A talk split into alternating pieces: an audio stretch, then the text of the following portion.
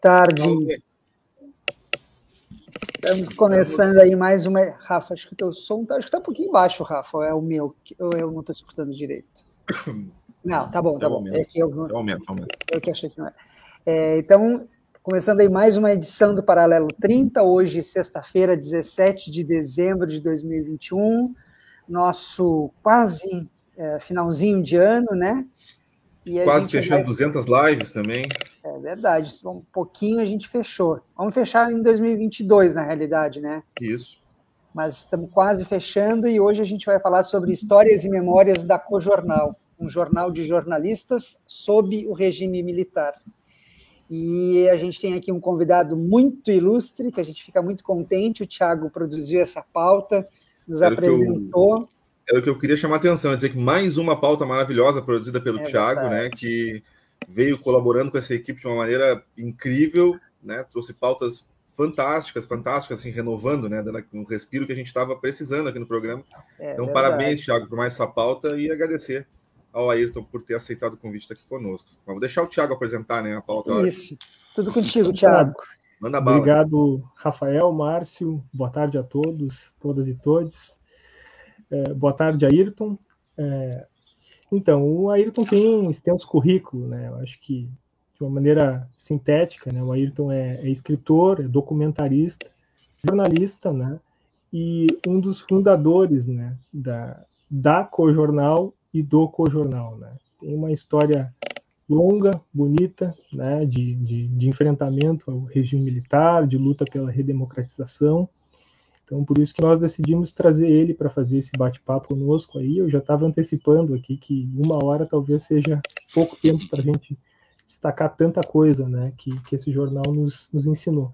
Então, eu, eu para começo de conversa, né, eu tomo a liberdade de iniciar esse, esse bate-papo. É, a gente pode começar pela cooperativa, Ayrton. É, conte para nós é, como que surgiu a ideia da associação, que no seu auge chegou a ter quase 400 associados e associados, entre jornalistas, fotógrafos, diagramadores, ilustradores, enfim, uma gama, uma gama extraordinária de profissionais da área da comunicação.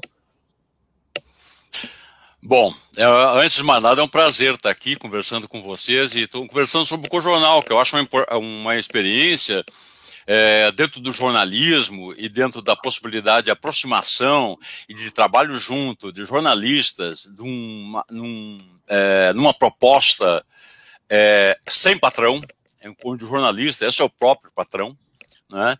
É, é sempre bom conversar sobre isso, né?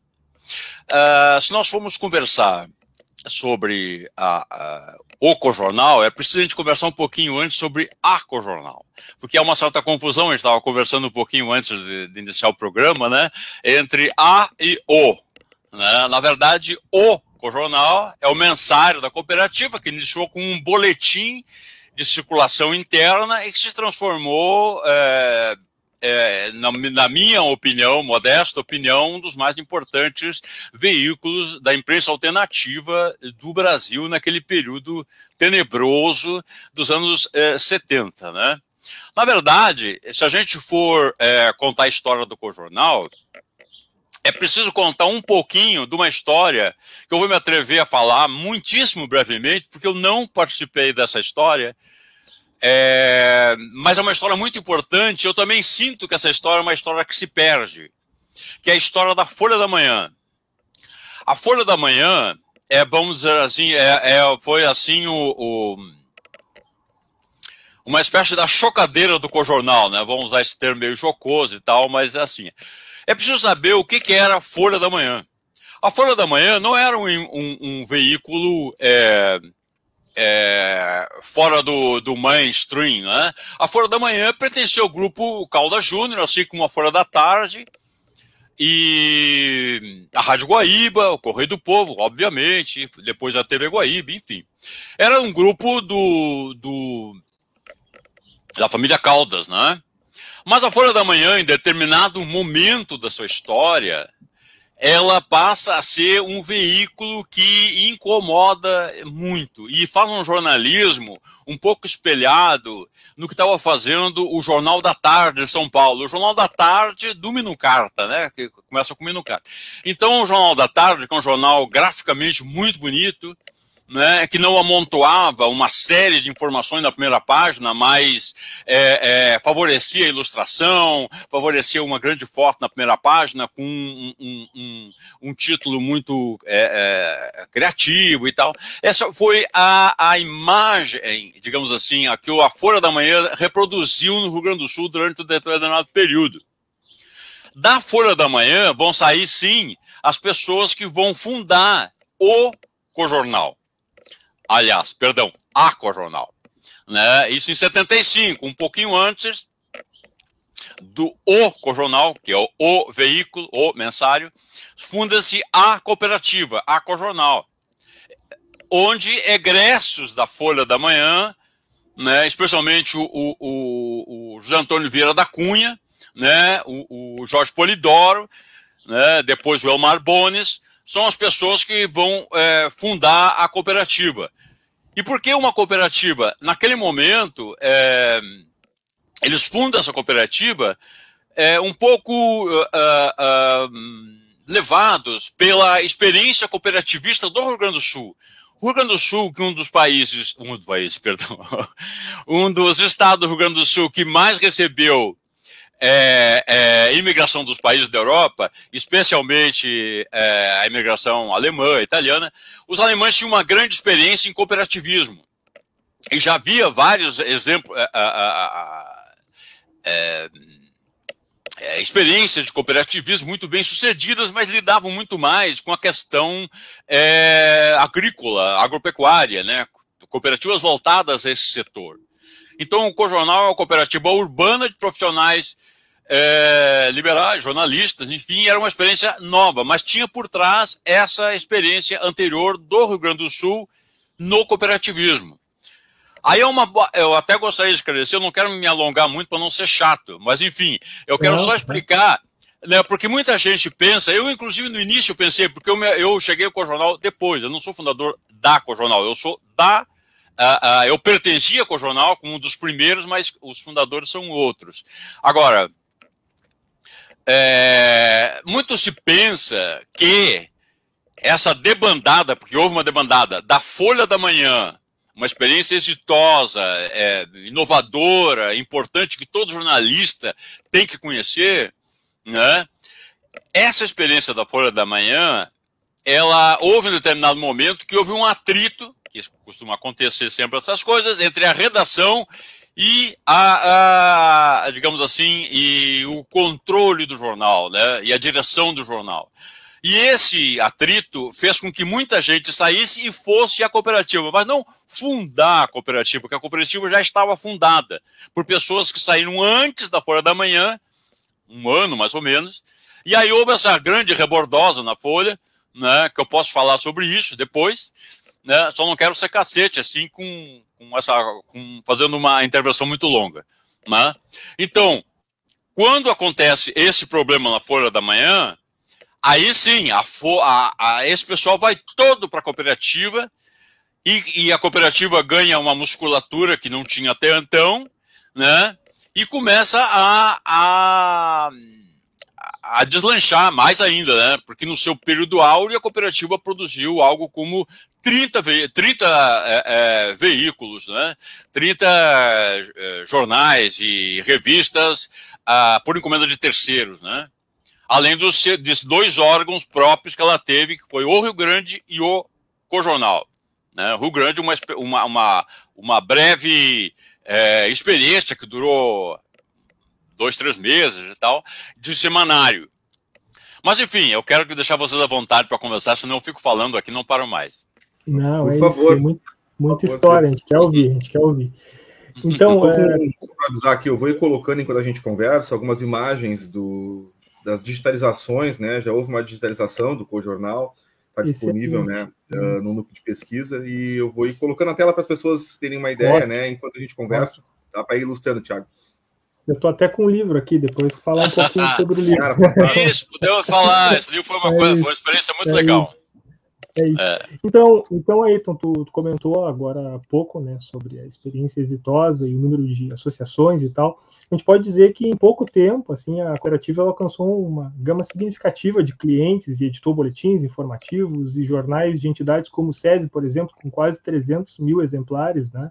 É, Bancários, Federação das Cooperativas de Trigo e Soja, além de jornais esportivos e que apresentaram uma nova angulação né, do, do, do futebol para os seus torcedores, Exatamente. do, Inter, do, do Grêmio, né? Exatamente. Né? aquela coisa de se aproximar mais do torcedor, um pouco diferente do que estava sendo apresentado até então. Então, assim, ó, é, aquilo que tu deu uma introdução ali no início, como que de fato a cooperativa conseguiu tirar do papel o sonho de montar o seu próprio jornal, um jornal feito por jornalistas. Pois é, o que a gente pode é, falar a respeito disso é que o, o primeiro movimento do Cojornal, eu estou vendo ali a trigo e soja, né? o primeiro movimento do Cojornal, e essas imagens que estão passando aí, são ainda do boletim. Né? Ainda não é o Cojornal que foi às bancas, né? ainda é o, aquele boletim que funcionava internamente. Aqui tem um lance da, da formação da uma foto da formação da cooperativa da fundação da cooperativa. Então, o primeiro movimento foi em direção ao seu próprio setor. Uma cooperativa procura as cooperativas, né?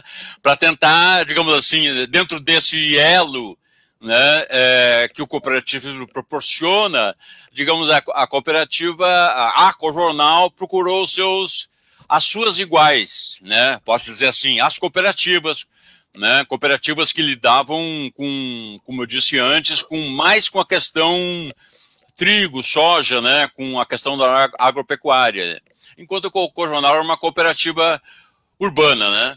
Então, o primeiro movimento dela foi se aproximar dessas cooperativas, né? E ela começou muito, muito lentamente a, a produzir esse material é, para terceiros. Quando, digamos assim, é, há esse afluxo depois da crise da Folha da Manhã, isso se, é, se abre esse leque, né? E ela começa a produzir muito mais, é, muito mais é, material para terceiros e logo em seguida vai produzir uh, o, o, a versão, digamos assim, de bancas do cojornal, né? O do jornal alternativo voltado para um público, aí já voltado para o público externo, né?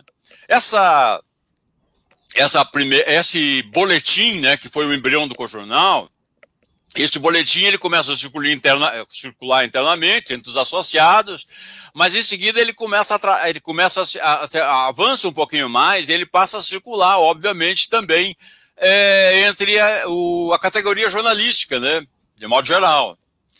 E ele e aos poucos as pessoas percebem que ali tem um tem algo. E começa digamos assim notícias que não são dadas pela mídia tradicional já começam aí a aparecer que são os meshes dentro digamos assim dos grupos jornalísticos as, camp as campanhas publicitárias o, os meshes nas agências de publicidade. Então esse é um primeiro momento do, do vamos dizer assim, um momento de pré-afirmação do, do cojornal, né? Um momento que daí ele vai dar esse salto para as bancas, né?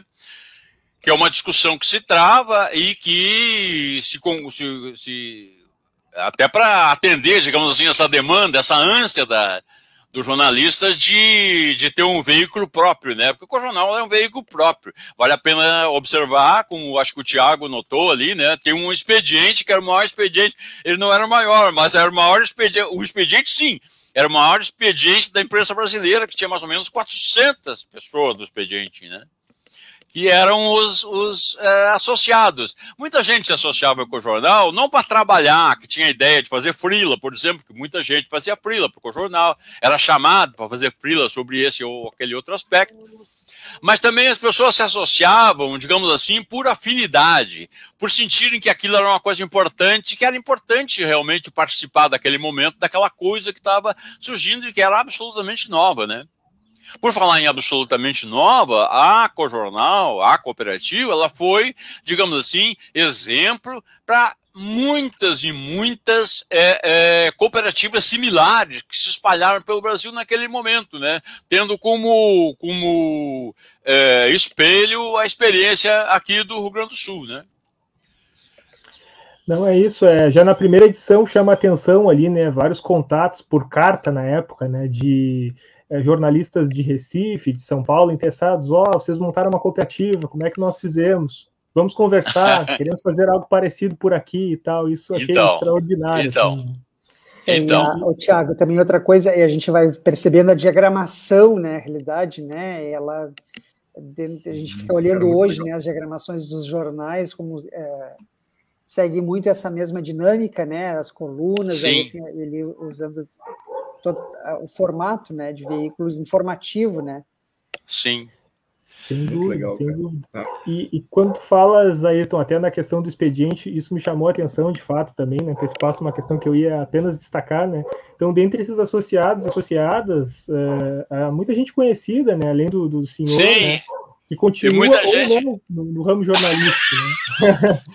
E muita então... gente que tá, muita gente que foi para uma trincheira absolutamente oposta hoje, né?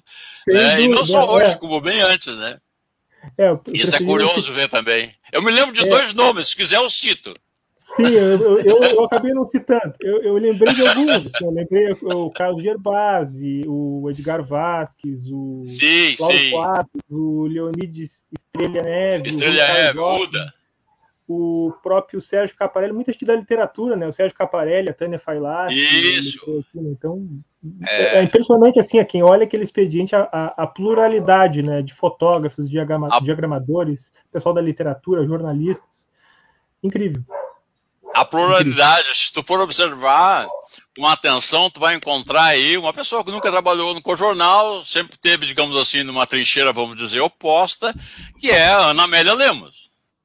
Ela foi também. Mostra como essa ideia do jornal, ela tinha uma, uhum. uma digamos assim, um, uma ideia, não sei, é, é, mais ampla, digamos, não era propriamente um nicho da esquerda, né? Era uma coisa que se espraiava um pouco e atraía, atraía pessoas que, digamos assim, mais pelo aspecto técnico, enfim, ou camaradagem, ou que fosse, né? Ou levados por outro, que dizia assim, ó, oh, por que tu não te associa? É um negócio bacana e tal, o pessoal tá sendo patrão de si mesmo, etc, etc, né? Tá ali, estão associados.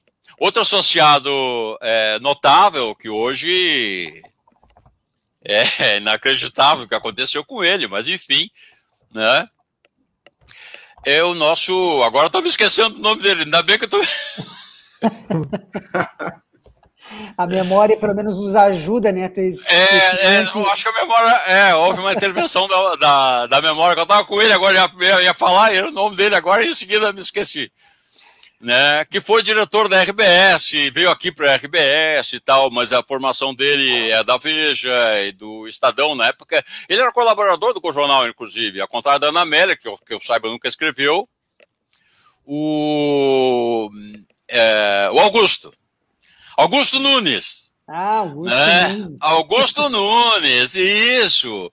O, o, Augusto Nunes é um cara que era fi, é, é filho de um prefeito do interior de São Paulo, não me lembro o nome da cidade, que era o, o pai dele era, um, era do MDB. Né? O MDB era um pouco, digamos, um pouco como o jornal, o, o, o, lugar onde desaguavam, digamos assim, as, a oposição à ditadura, né? Inclusive a oposição de direita à ditadura, né? Então, o Augusto, inclusive, escreveu alguma coisa para o jornal. Me lembro disso, não era nada assim revolucionário, digamos tal, assim, né, Ayrton? É, obviamente não, né? Obviamente não. Mas hoje ele deu uma, ele fez uma cambalhota na, na vida pessoal dele que virou um negócio que eu nem vou falar aqui, nem cabe.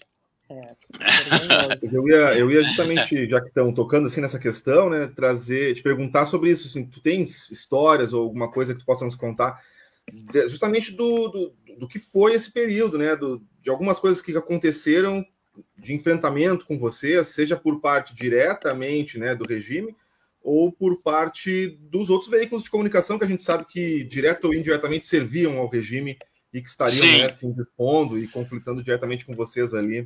Eu, eu acho que a gente pode contar, eu acho que, bom, obviamente houve a prisão, né?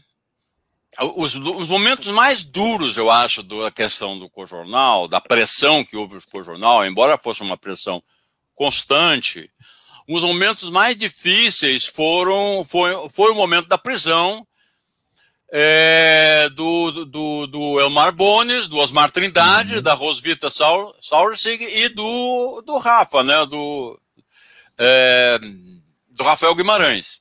Uhum. Foram os quatro presos por um negócio completamente absurdo, né? Mesmo na ditadura era um negócio absurdo. Vou contar essa historinha brevemente, já que você está me perguntando. Só relembrar ela, ela.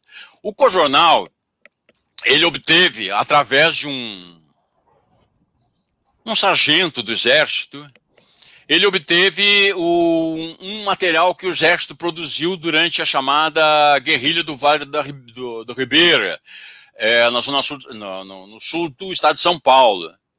Essa guerrilha do Vale da Ribeira aí acabou sendo um vexame para o exército. Né? Foi a guerrilha que a VPR, a Vanguarda Popular Revolucionária, estava preparando, ela não tinha nem sido desfechada.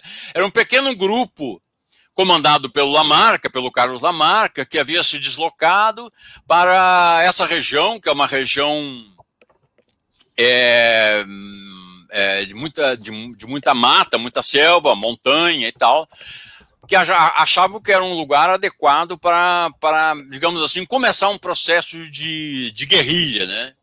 De alguma maneira era uma opção semelhante à que foi feita pelo PCdoB quando foi para o Araguaia, porque entendia também que aquela região do Araguaia era uma região propícia para iniciar um processo de, digamos, de conversão dos camponeses, de explicação, enfim para entrar comendo mingau pela beira, para depois se afirmar como guerrilha. Né? Essa guerrilha do Vale da Ribeira nunca se afirmou propriamente como uma guerrilha. Ela foi, acabou sendo denunciada e, e, e denunciada e, e, imensas forças do exército deslocaram para o Vale da Ribeira, visando aniquilar a guerrilha. Até porque sabia-se, eles sabiam, obviamente, que o Lamarca, que era, digamos assim, uma espécie de, de satã né, para o exército, na medida que renegou o exército e abraçou a guerrilha, era o comandante. Né?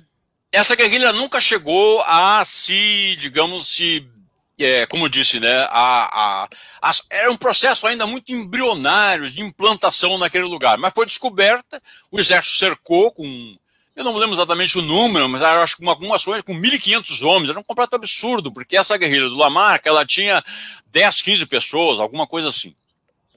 É? Esses, docu esses, documentos, esses documentos é, reservados do Exército, né, foram publicados pelo Cojornal é, sete, oito anos depois, ou mais até, depois do episódio da guerrilha.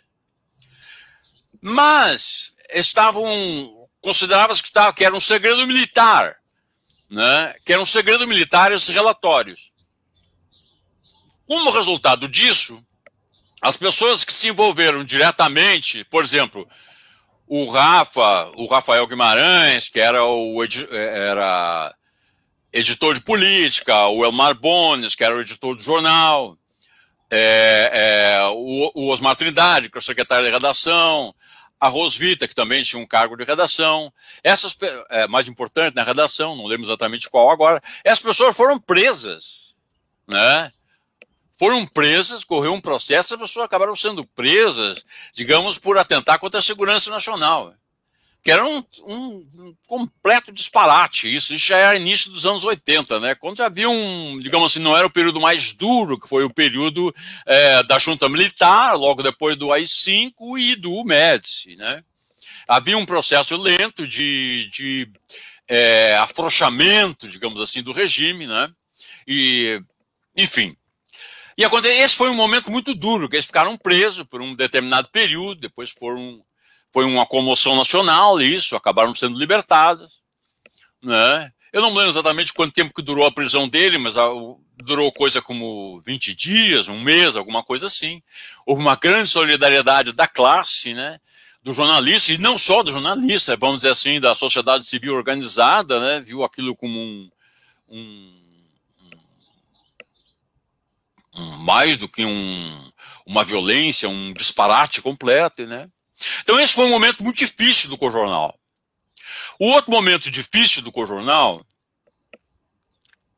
e que eu acho foi determinante para o Cojornal, Cojornal e para a Cojornal acabar, foi, o processo, foi a perseguição do regime que se expressou é, especialmente no momento que o general é, Antônio Bandeira né, era o comandante do Terceiro Exército, né, com sede no Rio Grande do Sul. Naquele momento, essas forças repressivas todas atuavam, digamos assim, harmonicamente, o que vale para a Polícia Federal, a, Poli a, Brigada Militar, a Polícia Civil e, obviamente, o Exército, os órgãos de segurança todos.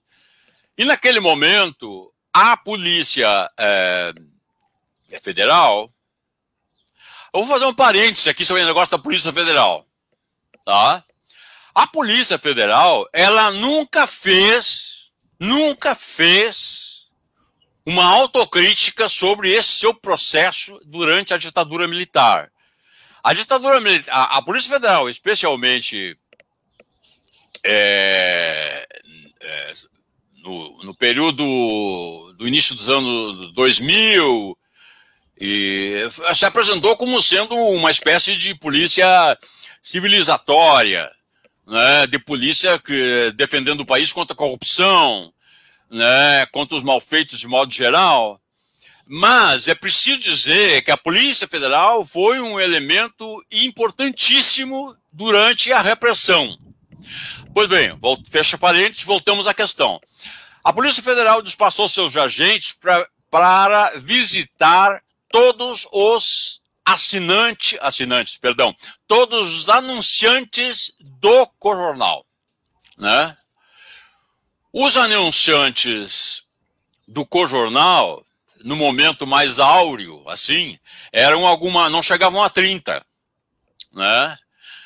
E esses assinantes foram todos eles informados que o regime, que a ditadura não tinha nenhuma simpatia por empresários que é, veiculassem sua publicidade num jornal, abre aspas, de comunistas. Né? Não tinha nenhuma simpatia. Ora, todos esses, com exceção de um, que eu não vou, infelizmente, não vou lembrar o nome, eu gostaria de dizer em alto bom som o nome dele, é, com exceção de um, todos eles retiraram a sua publicidade da edição seguinte do Corjornal. Então tu tinha 30 inserções publicitárias numa edição, num jornal que vivia modestamente, e no, ano, e no, na, eh, no mês seguinte, tu tinha um. Né? Tinha apenas um. Né?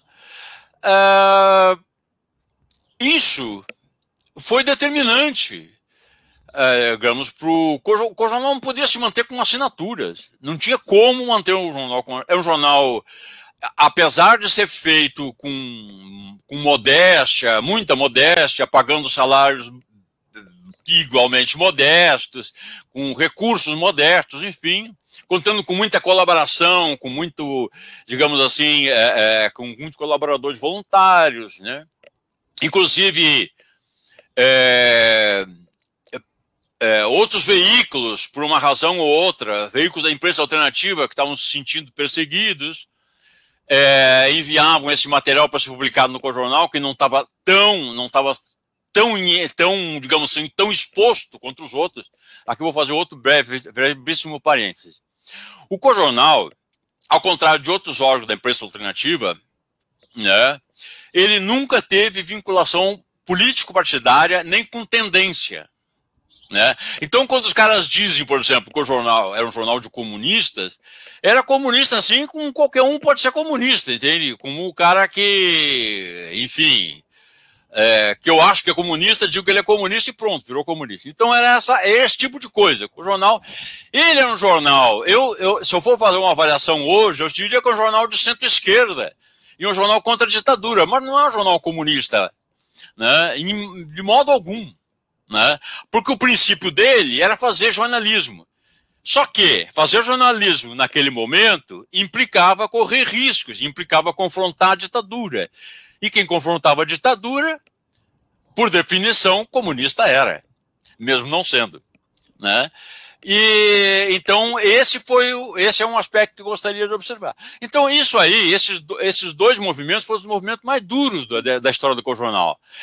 Essa situação, né, talvez tenha sido pior ainda, porque ela porque ela, ela foi muito inteligente e foi muito perversa ao mesmo tempo. Porque ela, digamos assim, acertou é, no, no cofre né, da, da, daquela empresa, né, da cooperativa, né? Ela, ela, ela conseguiu inviabilizar a empresa dessa maneira, não prendendo as pessoas, não impondo censura prévia, mas impedindo a sua circulação por falta de recursos. Né? Então, se eu tivesse que enumerar, eu enumeraria esses dois, esses dois, eh, esses dois períodos. Eu quero contar, assim, muito brevemente, uma historinha minha. Eu acho que muitas outras, muitas outras pessoas também faziam isso, que não tem a ver com esses dois episódios que eu citei anteriormente. Na época, eu trabalhava na revista Manchete, mas eu era associado à Cojornal, né, e era também depois eu fui trabalhar no Cojornal full time, né? mas antes eu trabalhava na manchete e fazia frila para o Cojornal. Então, uma coisa interessante é o seguinte: aconteceu comigo, eu acho que aconteceu com os outros também. Em determinado, determinado momento, a manchete me mandou para Buenos Aires para fazer uma matéria específico, aquelas matérias que a revista Manchete, quem não conhece, quem é muito jovem, não conheceu a revista Manchete, mas era uma matéria sensacionalistas, era uma matéria assim que a Manchete gostava muito de matérias exóticas. Então, eu fui fazer uma matéria sobre a penetração da Umbanda na Argentina, olha só. Era essa a pauta. Né? Então tinha que achar um centro de Ubanda. A Umbanda estava sendo perseguida na Argentina, é, é, a, a, a, as leis argentinas não permitiam sacrifício de animais, a Umbanda matava é, cabras, galinhas, essa coisa. Então havia uma perseguição muito grande. Então fui fazer essa matéria. Nós fizemos, eu e o fotógrafo Paulo Franken, nós ficamos uma semana em Buenos Aires.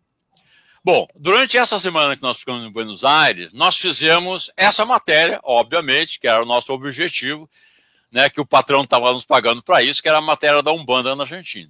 Só que nessa mesma semana, a gente fez cinco matérias para a Cojornal. Então, a Cojornal se beneficiava desse tipo de coisa. Ela tinha, no momento, alguém na Argentina que, por moto próprio, sem estar pautado uhum. pela Cojornal, de moto próprio, resolveu fazer, ah, não, para um pouquinho, isso aqui interessa com o jornal, vamos falar com esse cara. Né, eu me lembro que uma das matérias foi com um jornal chamado The Buenos Aires Herald. A Argentina vivia uma ditadura terrível na época, né? É, e The Buenos Aires Herald era um jornal é, é, que era editado por um inglês e era um jornal que circulava é, semanalmente em Buenos Aires em inglês, né? E o Buenos Aires Herald era um pouco repositório assim das coisas mais cabeludas que tinha contra o regime. A, a outra imprensa estava toda ou era conivente ou tinha medo. Né? E o Buenos Aires Herald tinha, né, tinha essa ousadia. Tanto é que o cara foi ameaçado de morte e tal. Acabou tendo que sair embora da Argentina. E nós fizemos uma entrevista com esse cara. Então era uma coisa que tinha muito a ver com a história do jornal, tinha muito a ver com a história da repressão, muito a ver com a história do jornalismo.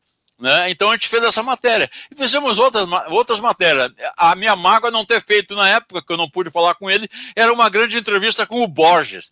O Borges, né, o Jorge Luiz Borges era vivo, então, e é, uma, é essa figura fantástica, e que eu, eu ansiava fazer uma matéria com o Borges para o Corjornal. É um negócio tão delicado que eu assinei essas matérias. Claro, não assinei... eu não ia ter que explicar esse negócio para para manchete, eu estou assinando matéria no Corjornal, cinco matérias no Corjornal. Então eu assinei com outros, com pseudônimo, com sei lá o quê, né? Que era uma coisa que se usava muito, né? Gente que trabalhava na grande imprensa fazia uma matéria para o Corjornal de grátis, praticamente, ou por um freela quase simbólico, e assinava com o um nome, é, com um pseudônimo, que era uma maneira de estar junto naquela parada. Cara, que Cara, histórias legais. Maravilha, né? É, maravilha de ouvir, né? Eu não tenho dúvida de como foram sim, horríveis sim, de sentir, sim. né? Vivenciar. Deixa né? essa ressalva, né? É. nessa é, mesma época, nesse, nessa mesma viagem, né, agora eu me lembrei de um outro troço terrível, né, que, eu, que eu sempre conto porque é, que mostra bem, o, digamos assim, o que era uma época, né? É, no nosso país e no caso na Argentina, que foi muito pior até do que aqui, né? Nós fizemos também, isso foi uma experiência para mim comovente, eu nunca, busquei, nunca mais vou esquecer disso. Nós fizemos, obviamente, uma matéria com as mães da Praça de Maio, né? que elas estavam extremamente visadas, sendo extremamente visadas pelo regime. E nós sabíamos que em determinado dia da semana, acho que era quarta-feira, a partir de determinada hora, eu imagino que era em torno das três da tarde, elas começavam a se juntar na Praça de Maio e começavam a circular na Praça de Maio. Então eu, o fotógrafo Paulo Franco, chegamos um pouquinho mais, um pouquinho mais cedo e ficamos é, e ficamos ali é, acompanhando ver o que, que ia acontecer. Da pouco elas começaram a chegar, sentaram num banco, outro e tal, né?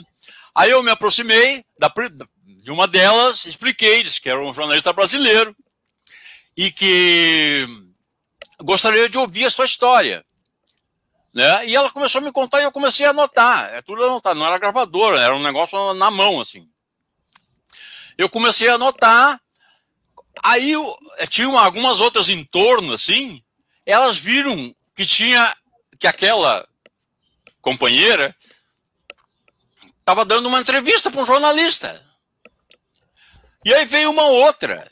E começou a falar em cima do que aquela primeira estava falando. E eu tinha que pegar nome, idade, nome do filho, da filha, o que que era. E veio outro, e outro, e outro, virou uma loucura. Parecia, sabe o que que é? Parecia aquele negócio, se leva um pouco de arroz numa praça e joga no chão, e vem aquele monte de pomba. Foi isso. Parecia aquele negócio, virou uma loucura aquele troço virou uma loucura. De repente não conseguia nem falar, não conseguia, porque eram 10, 20 falando todas as coisas. Elas, coitadas, elas estavam desesperadas, elas queriam falar com alguém, elas não, não, não tinham espaço. E elas começaram a atropelar, eu não, eu não tinha capacidade de anotar tudo aquilo. Né? Nesse momento, nesse momento que acontece, é, chegou mais ou menos às três horas. E elas e elas começam a fazer essa, essa, essa caminhada. E eu vou caminhar junto com elas, que é uma maneira de anotar alguma coisa. No momento que eu começo essa caminhada, chegam dois caras do meu lado. Um sujeito tamanho de um armário, com um imenso. aquela coisa de. de filme no ar, né? Um cara com imensa gabardine, um negócio assim, chapéu e tal. Um grandalhão, né? E o, e o cara chega do meu lado e, e pergunta assim: de onde é que você é? Eu digo: eu sou jornalista brasileiro e tal. Você é de São Paulo? Eu digo: não, não sou de São Paulo. E aí ele chega e diz assim: você sabe que as brasileiras são todas putas? Né? Você sabe que São Paulo tem uma boate chamada Lalicorne, que as brasileiras vão lá para se prostituir, porque elas são todas putas. Né? E ao mesmo tempo que o cara estava falando isso, ele, cada vez que ele falava isso, ele me dava uma cotovelada. Assim, ó. E eu digo, ah, meu Deus. A primeira coisa que me ocorreu foi o seguinte: onde está o maldito fotógrafo que você levar? Esses caras vão me levar. E esses caras vão me levar e não tem nenhum documento, uma foto que esse cara tem que estar. Tá... Porque ele sumiu. Naquele momento nós nos separamos e eu não sei onde é que ele estava. Eu fiquei caminhando e eu presumo está fotografando. Espero que ele veja o que está acontecendo, porque esse cara vai me dar um. Vamos botar dentro de, um, de uma caminhonete, vamos levar daqui, né? Olha, eu acho que nos salvou foi o seguinte: naquele mesmo dia ou naquela semana estava acontecendo uma grande, um, uma grande conferência internacional de medicina em Buenos Aires. E a delegação da Noruega, que eram uns 20, 30 médicos tinham vindo da Noruega participar dessa é, conferência, desaguaram na, fre... na, na, na, na, praça, naquela hora ali. E juntou aquele monte de gente. Digo, bom, né? E chamou a atenção dos caras também, né? E os caras, bom, esse cara é, tem, tá no país aqui, é um médico, é um cara que veio através. Isso é péssimo bater nesse cara, coisa assim. E os caras me largaram, eu acho que foi por causa disso, né? Mas é impressionante é, é o, essa experiência, né? essa troço terrível que, que, que, que, acontecia, né? E tu sabe que tem muitos casos, né? Tem aquele caso famoso na Argentina do, do, do, é, do músico que era da banda do, do Vinícius e do, do Toquinho, que o cara foi comprar cigarro, nunca mais voltou. Até hoje não sabe o que aconteceu com o cara, né? Que ele foi, que não tinha nenhuma militância, não tinha nada, e ele era um desaparecido, né? Então essa é uma história. Nós fizemos essa matéria com o jornal. Que violência, né? É, Ayrton, a gente, bom, agora né, recentemente aí no, no, filme do Marighella, né? Ele, o Wagner Moura, acho que traz aí um, um, um espaço bastante importante aí é, é, em relação à comunicação, né? Naquela parte aí da, das antenas, né? Onde é colocado o manifesto, que aconteceu realmente, mas ou seja, é dado um destaque numa daquelas cenas finais do filme também, o que é, é um companheiro, deles, um camarada né, do Partido Comunista, que é o dono do jornal, e que vai preso, enfim, que se durante muito tempo ali vai tentando driblar, mas no final ele abre mão, né, e realmente uh, transcreve, né, todo o manifesto aqueles que eles leem. E, e, na realidade a minha pergunta tinha muito a ver com o que o Rafa trouxe antes também, mas isso, como era escrever, né, naquele tempo, né, porque to, tudo já dizia o que vinha pela frente, né? Se mostrava, se delineava, né?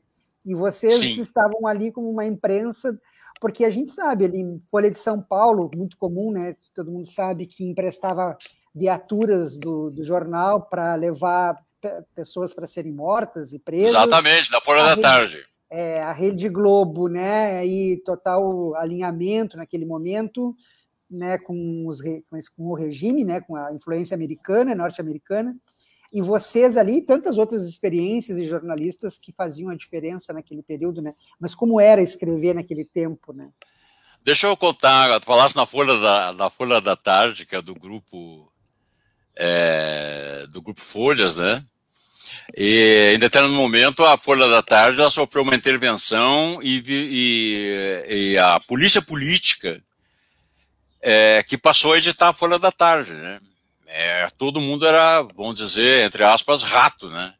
Era a Folha da Tarde. E nesse período é o período do empréstimo do, dos jornais, dos, do, das caminhonetas de distribuição do jornal para armar arapucas para os dissidentes, né?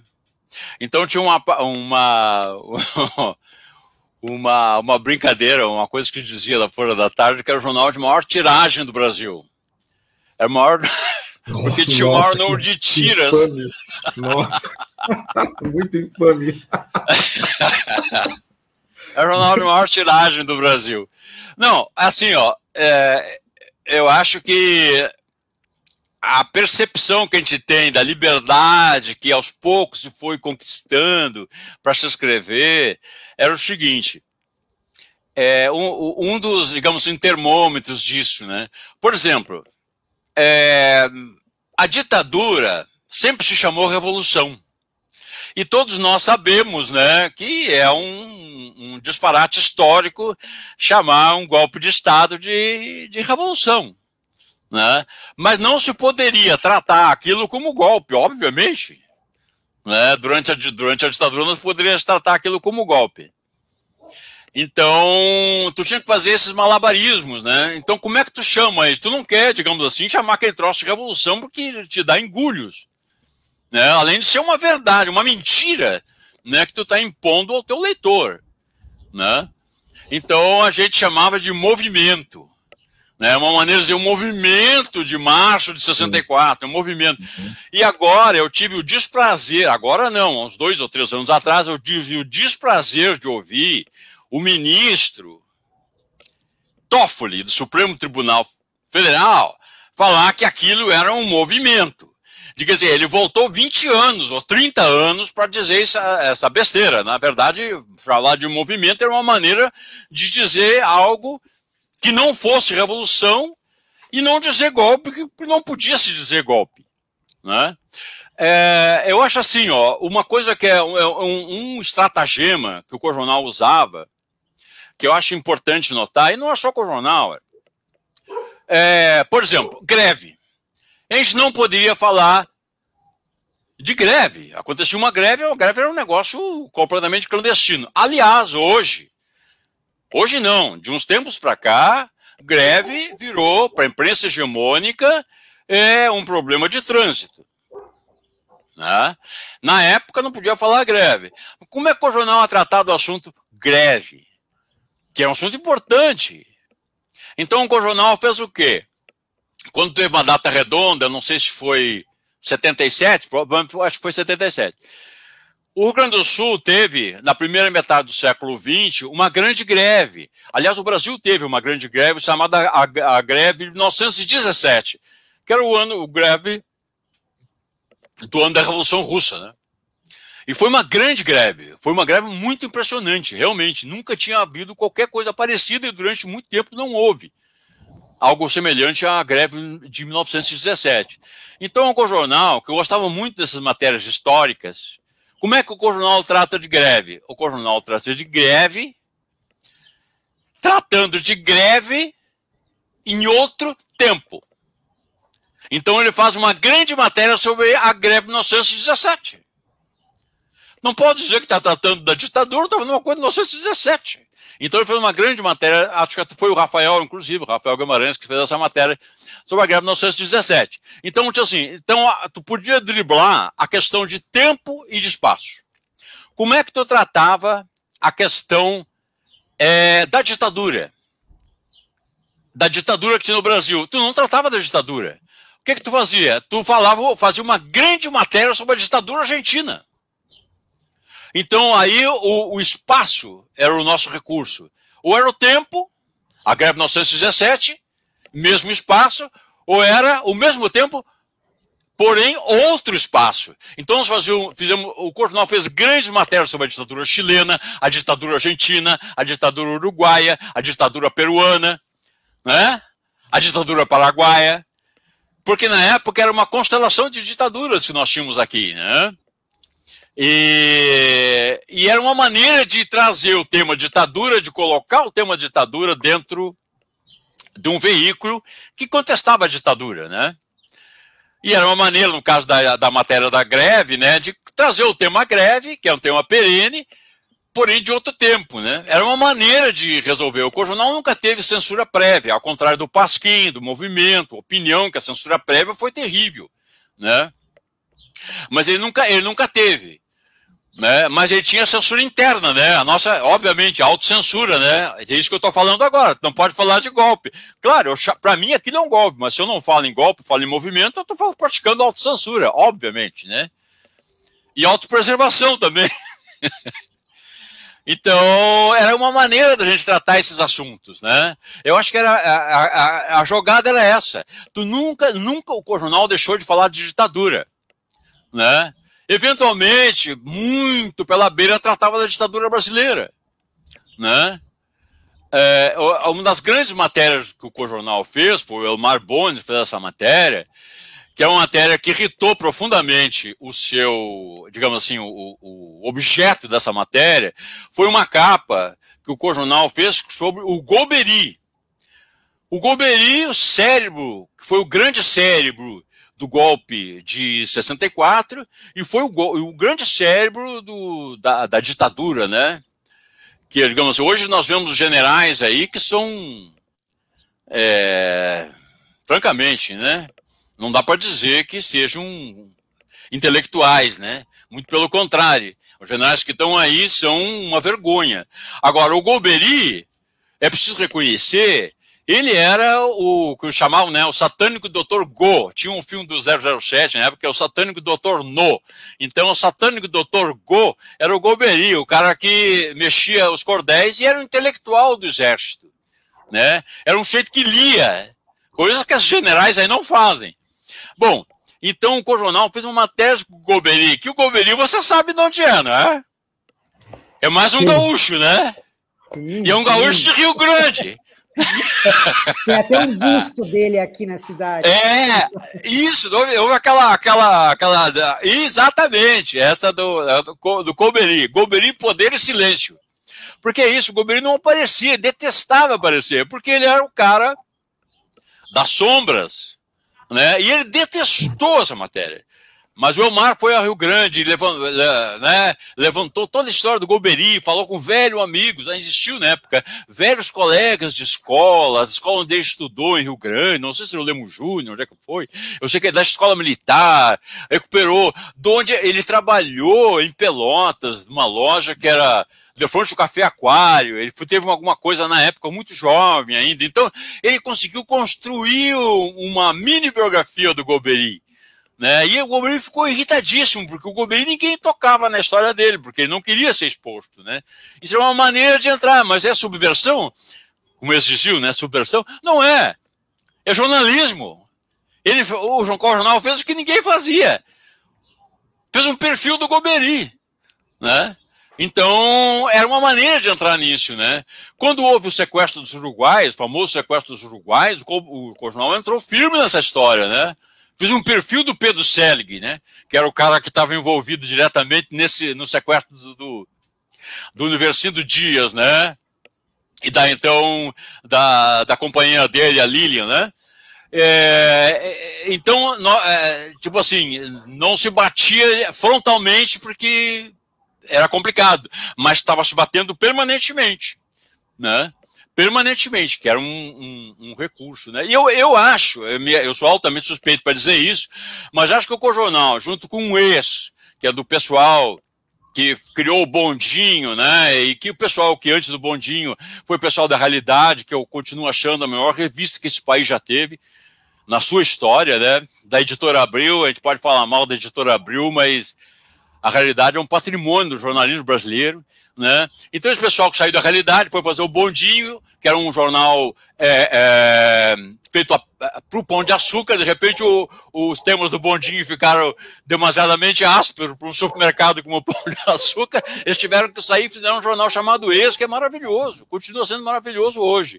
Então, acho assim: o Ex, o Movimento, Opinião, Pasquinho, com jornal e também o Versus, acho que são os seis grandes alternativas dessa história toda dele, só o Cojornal é fora do eixo Rio-São Paulo. Né? Aliás, uma particularidade, o, fora de Porto Alegre, a cidade onde o Cojornal vendia mais e vendia muito, era no Rio, mais especificamente na Zona Sul. Né? As bandas, a, a, as bancas de revista de Ipanema Copacabana vendiam muito com o jornal. Né? Então, é... tinha uma presença forte, vamos dizer assim, né? Não tanto quanto o Pasquim, obviamente, que é o, é o, né, o, grande, o grande acontecimento da imprensa alternativa do Brasil, né?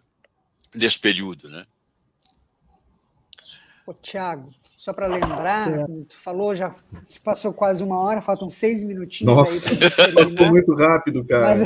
Mas, passou muito rápido. são tantas e, e tão boas de ouvir.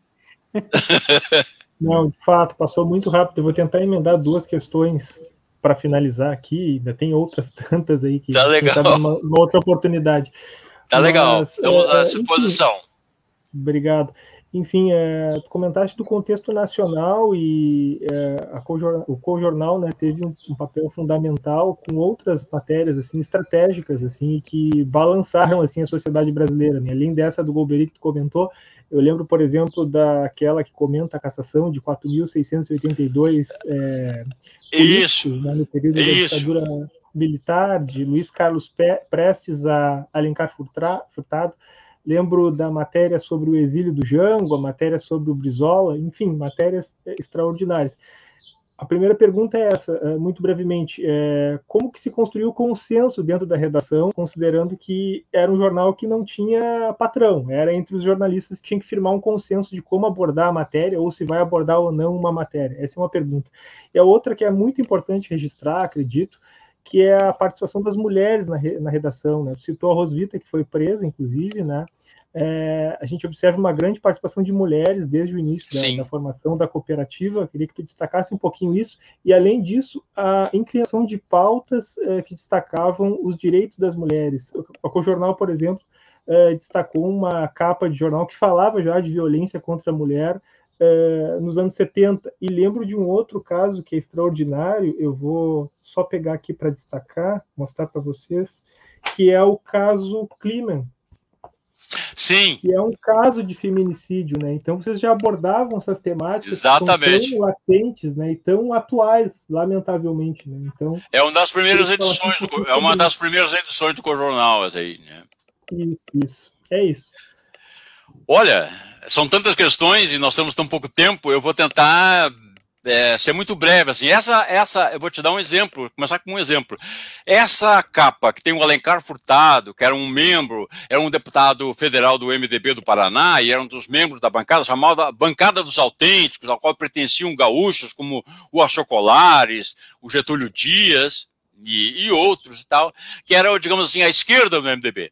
Pois bem, essa capa, 4.300, não sei quantos foram caçados, né? Nunca ninguém tinha feito essa conta. Nunca ninguém tinha feito essa conta. Acontece o seguinte: uma história por trás da história. Essa matéria não foi feita pelo Cojornal. Essa história é a questão da a, a fraternidade. Essa história foi feita, foi levantada em São Paulo. Eu não me lembro quem era, mas era mais de um autor. Essa, essa foi levantada em São Paulo pelo ex que eu acabei de falar. Pelo pessoal saiu da realidade, foi pro bondinho e depois fez o ex. E eles estavam extremamente é, pressionados naquele momento. Eles achavam que não iam poder dar essa matéria. Que eles tinham levantado, trabalhado, né? Por incrível que pareça, ninguém tinha feito essa conta até então. Né? A conta dos 4 mil e não sei quanto. E aí eles passaram para o Cojornal essa matéria. Essa matéria o Cojornal deu, mas é uma matéria que foi, acho que não é nem eu não me lembro, mas acho que não está assinada. É uma matéria que não foi o Cojornal que fez, né? Mas foi importante, até que foi capa do Cojornal e foi uma das matérias de grande impacto do Cojornal. E acho que essa matéria fomentou essa história da visita da visita às a, aos, empre, aos empresários, né? Outra matéria também sobre os tupamaros, também acho que ela fomentou uma, uma capa lindíssima feita pelo Edgar, pelo Edgar Vasquez, né? Sobre os tupamaros no exílio, né? Essa, essa, eles desconfiavam que o cojornal, que nós cojornal, tínhamos uma relação com os tupamaros, uma relação de cumplicidade, de, enfim, participava de uma rede, uma coisa qualquer que envolvia o Tupamar. Completamente falso. Né? Eu acho que isso aí fomentou também essa pressão sobre os anunciantes do Cojornal. Ah, naquele momento, essas questões todas da mulher, a questão é, é, da, da liberdade do indivíduo. Né? Essa foi uma grande discussão dentro do Cojornal. O Cojornal, em determinado momento, ele dá uma. Ele faz um. Um, aquele, um triplo carpado, assim, muda um pouco a sua. Que deu uma grande discussão isso, né? É, essa é a capa aí, né? É, porque o coronel, em determinado momento, começou uma discussão interna que estava muito pesado, essa matéria sobre morte, violência, tortura, ditadura e tal, e que tinha que dar uma mudada. Era o momento que o Gabeira tinha voltado ao Brasil e tal, né? E aí se fez é, um pouco tentando aquele negócio da política do corpo, era isso que falava, né? E o Cojonal sentiu, foi um, fez um caminho por aí, né? Ele fez um caminho mais leve, ele tentou construir um caminho mais leve. Mas até hoje eu não sei se ele se acertou realmente nesse caminho mais leve. Ele não deixou de fazer essas matérias mais pesadas, entre aspas. Mas tentou fazer um caminho mais leve. Por exemplo, o Cojornal é um grande, é um, acho que o Cojornal é um grande responsável pela criação né, não para a criação, que é do Luiz Fernando Veríssimo, mas, digamos assim, pela propagação da figura da analista de Bagé.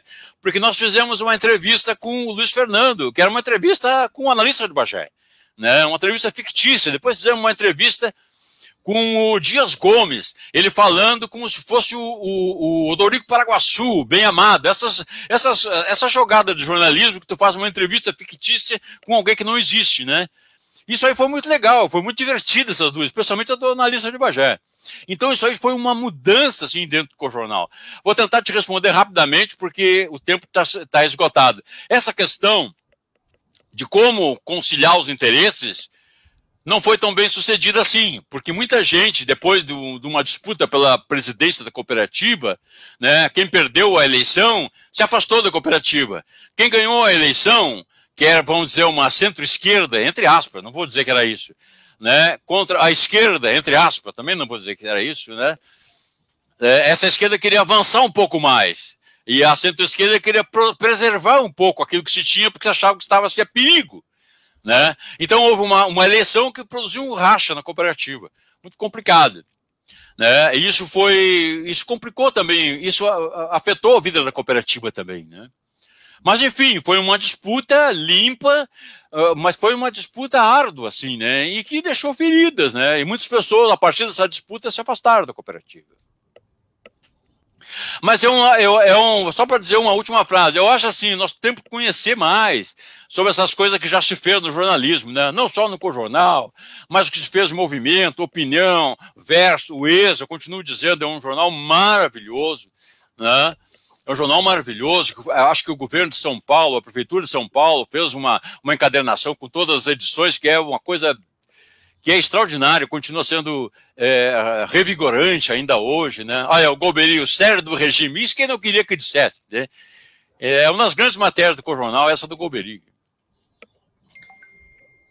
Maravilha, Então, é preciso, é preciso a gente saber mais. É preciso a gente saber, saber mais sobre o jornalismo. O jornalismo não precisa ser o que muita gente acha que, que é ainda, né? O jornalismo tem. E o jornal investiu em, em, reportagem.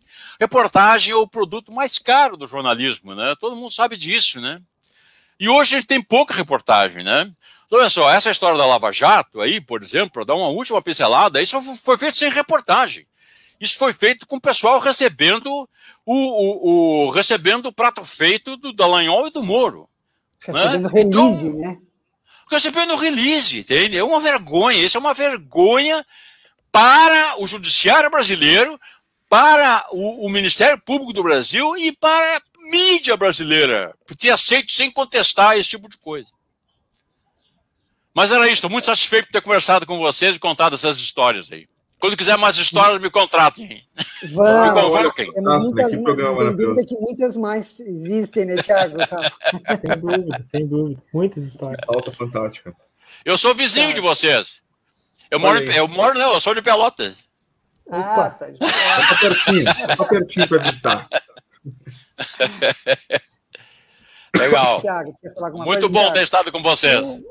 Então é isso, agradecer o Ayrton para nós também, passou muito rápido aqui a conversa, sem dúvida tem muitas outras coisas aí que a gente gostaria de perguntar, é uma história extraordinária, tem matérias extraordinárias, lembro de matérias com a Elis, com o Chico, enfim, é, rende aí um outro programa, aí, uma outra oportunidade, sem dúvida, aí a gente sabe agradece já a tua disponibilidade. Então assim, Ayrton, da minha parte, da, do, da parte do Paralelo 30, o nosso muito obrigado aí pela tua disponibilidade, é, e por compartilhar conosco todas essas histórias, né? É, concordo contigo, eu acho que é fundamental a gente saber a história do nosso país e quem estuda jornalismo, quem acompanha o jornalismo, a história do jornalismo brasileiro e do Rio Grande do Sul, né? A gente tem esse case que é tão importante aqui, né, no nosso estado e fundamental aí para a gente conhecer e refletir sobre a nossa história, né? para que não aconteça novamente o que já aconteceu. É, a gente tem que saber mais sobre o papel da imprensa alternativa. O papel da imprensa alternativa foi essencial durante a ditadura e continua sendo muito importante hoje. Não deveria ser assim, mas continua sendo. O Ayrton, a gente já entrevistou aqui o Camilo Vanucci, Vanucci, lá de São Paulo, que escreve muito também sobre esse período.